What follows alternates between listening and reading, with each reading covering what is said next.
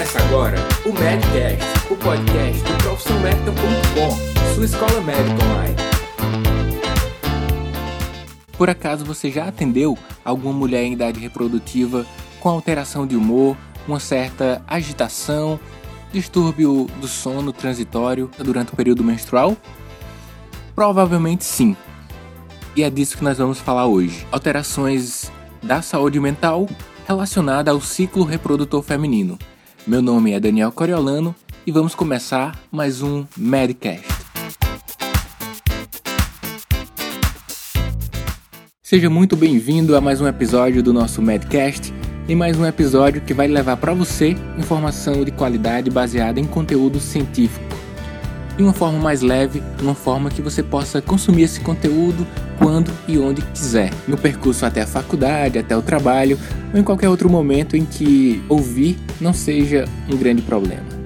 Nós seguimos aí entre os podcasts mais ouvidos do Brasil na categoria Ciências e Medicina. Eu agradeço muito a você que tem indicado aos seus amigos, aos seus colegas de profissão, aos seus colegas de faculdade a ouvir aqui o Medcast. Então você pode clicar, você pode clicar aqui no botão para compartilhar esse episódio na sua rede social, no seu grupo de WhatsApp. E se você vai fazer isso hoje, eu agradeço bastante. E assim nós vamos nos manter entre os mais ouvidos do país, e isso é uma motivação para que a gente sempre produza mais conteúdos para você. Eu sou médico de família e comunidade, o Roberto Maranhão, Bob, médico de família e comunidade, e o Alexandre Lima, também médico de família e comunidade. Nós três somos professores universitários. O Bob é também preceptor da residência médica e nós estamos muito comprometidos a levar para você informação de qualidade para que você possa utilizar ainda hoje com os seus pacientes. E vamos lá conversar sobre alterações de humor relacionadas ao ciclo reprodutor feminino. Entre as mulheres existem algumas especificidades que fazem com que sejam fatores desencadeantes de alterações psiquiátricas relacionadas ao ciclo reprodutor.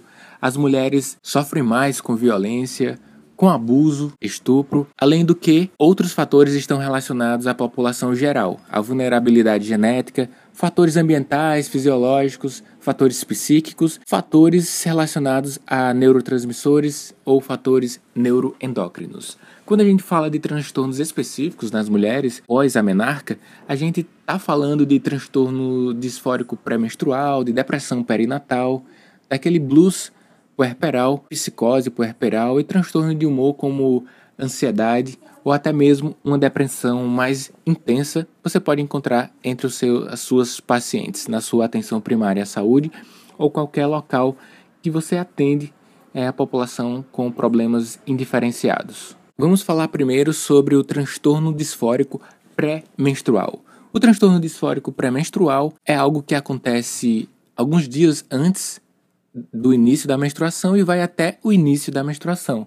Por isso, logicamente, que é pré-menstrual. Tem uma prevalência de 1,6 a 6,5% entre as mulheres e aquelas que estão entre 25 e 35 anos ocorrem com maior frequência.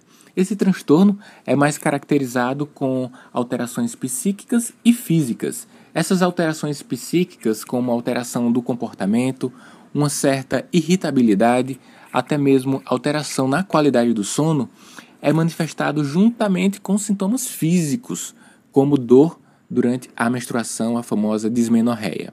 E a gente precisa agir sobre esses dois aspectos, nos sintomas físicos e nos sintomas psíquicos.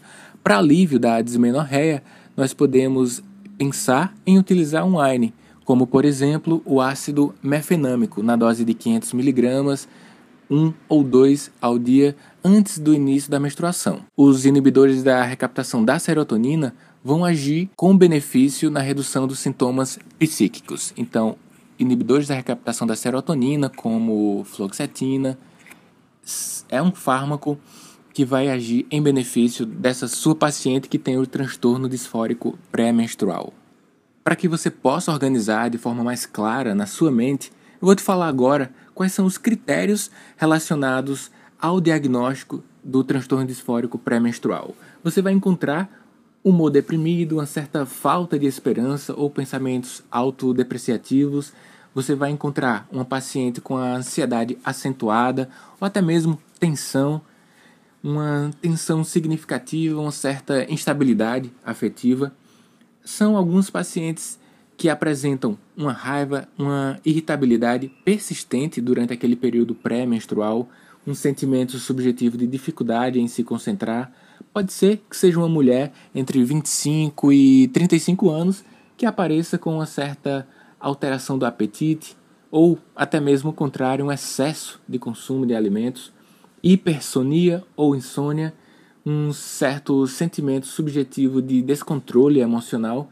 Isso acontece e isso faz parte dos critérios que baseiam seu diagnóstico daquela paciente com transtorno disfórico pré-menstrual. Você já deve ter percebido que dos sintomas que eu falei para você fazem diagnósticos com outros problemas de saúde, como desordens autoimune, hipotiroidismo, dismenorreia mesmo, endometriose, a cefaleia atencional, epilepsia, abuso de substâncias é, alcoólicas ou ilícitas, tá bem? Fica bem atento para o diagnóstico diferencial, mas sempre lembra, aparecendo esses sintomas, que a sua paciente pode ter o transtorno disfórico pré-menstrual, cuja conduta é baseada no alívio dos sintomas físicos e psíquicos. A teoria por trás do transtorno disfórico pré-menstrual está pautada na oscilação hormonal que a mulher está susceptível por conta da menstruação.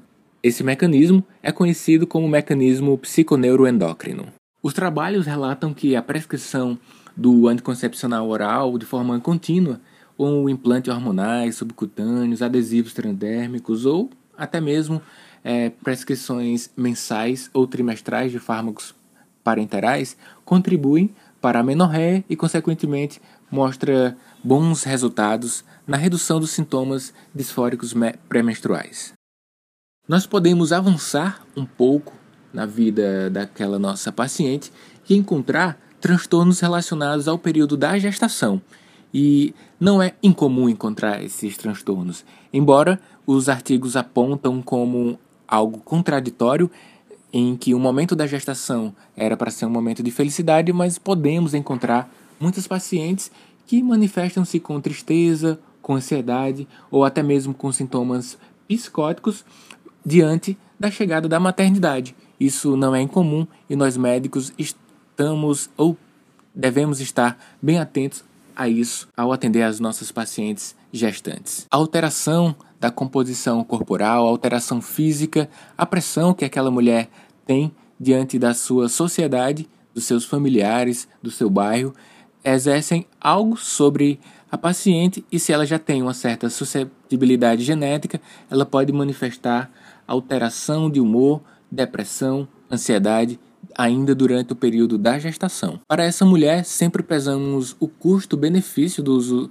da terapia farmacológica, mas sempre devemos fornecer o que temos de muito intenso, que é o nosso apoio como profissional de saúde, estimular os familiares a também estarem próximo à mulher que passa por esse problema durante a gestação, solicitar a equipe multiprofissional que possa também contribuir em intervenções específicas das suas áreas. O psicólogo, sobretudo, é essencial para o manejo da paciente em período gestacional que manifeste-se com alguns distúrbios de humor. Após o parto, a mulher também pode manifestar um problema que a gente chama de disforia puerperal, ou em inglês, maternity blues. Isso acontece com aquela tristeza, aquela labilidade emocional que a mulher apresenta, e isso acontece de forma muito frequente.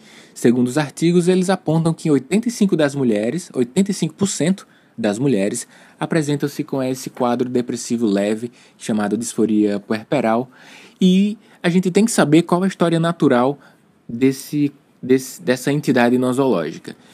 Esse, essa depressão leve, essa labilidade emocional no, nas primeiras, nos primeiros dias após o parto não deve passar de duas semanas.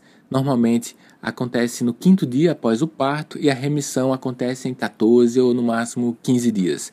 Esses, essas duas semanas após o parto nós podemos manter uma atitude mais expectante, avaliando o cuidado que ela está tendo com o seu filho ou filha, avaliando a interação da mulher com seus familiares e assim intervir precocemente se por acaso houver uma grande perda da função na sociedade ou um grande transtorno para aquela mulher. Caso ela permaneça com um quadro leve, depressivo, com a labilidade emocional, intervenções farmacológicas não devem ser implementadas até porque a remissão espontânea, se de fato for apenas a disforia puerperal, ela deve acontecer, beleza? Acontece a remissão, portanto, em duas semanas, sem intervenção farmacológica. Entretanto, o quadro pode evoluir para um quadro mais grave. Ultrapassando as duas semanas, nós mudamos de nome. Nós já chamamos de depressão perinatal. Ou antes disso, se o quadro for mais intenso. Durante ainda a gestação, a gente estima que 7,4%, 7,5% das mulheres é, apresentem uma depressão durante ainda a gestação. No segundo e terceiro é, trimestre, esse número pode se elevar um pouco, com a prevalência de 12% a 13%. No pós-parto, esse número cai, ficando entre 10% a 15% das mulheres com depressão pós-parto. O fato é que essa pequena porcentagem de mulheres que tem 10 a 15% pode persistir esse quadro depressivo por até um, um ano ou mais em 40% delas. Mais um argumento, então, para que a gente fique atento àquela paciente que apresenta qualquer tipo de sintoma depressivo durante o, a gestação ou logo após o parto. Os sinais e sintomas relacionados ao diagnóstico da depressão durante a gestação ou após o parto são similares ao que acontecem na população geral. Aquela falta de interesse, preocupação excessiva com o bebê, um certo sentimento negativo em relação ao cônjuge, ou até mesmo um sentimento de incapacidade ou imaturidade para cuidar do seu novo filho ou filha que está chegando ao mundo. Além do que, a mulher pode apresentar um excesso de ciúmes ou um temor que os seus outros filhos tenham ciúme do novo que está chegando. A hipersonia pode acontecer também e queixas como dor intensa e fadiga são recorrentes no seu consultório. Mais uma vez, o tratamento daquela mulher que apresenta a depressão deve ser pautada num planejamento muito profissional, se for possível, além do que sempre avaliar com muito cuidado o risco, benefício da implementação da terapia farmacológica é, naquelas mulheres que manifestam quadros moderados a graves. Vamos discutir agora outra entidade nosológica chamada psicose puerperal, algo não tão comum, mas segundo os artigos apontam que um em cada mil nascimentos, as mulheres, as mães desses filhos que nascem, apresentam-se com psicose puerperal. Essa psicose puerperal, ela tem uma história natural é, relativamente bem conhecida ela já aparece nos primeiros dias após o parto, ou até no máximo três semanas. O quadro pode ser variável em algumas mulheres, ou seja, quando é variável a gente considera como um quadro polimórfico, né? Essa é a denominação médica para o quadro variável. E os sinais e sintomas cursam com pensamentos de provocar dano ao seu filho, pode acontecer de haver alucinações, uma confusão mental considerável, sintomas maniformes e depressivos são bem associados às mulheres com a psicose puerperal. O que você deve ficar bem atento é o risco de suicídio e infanticídio que essa mulher vai apresentar.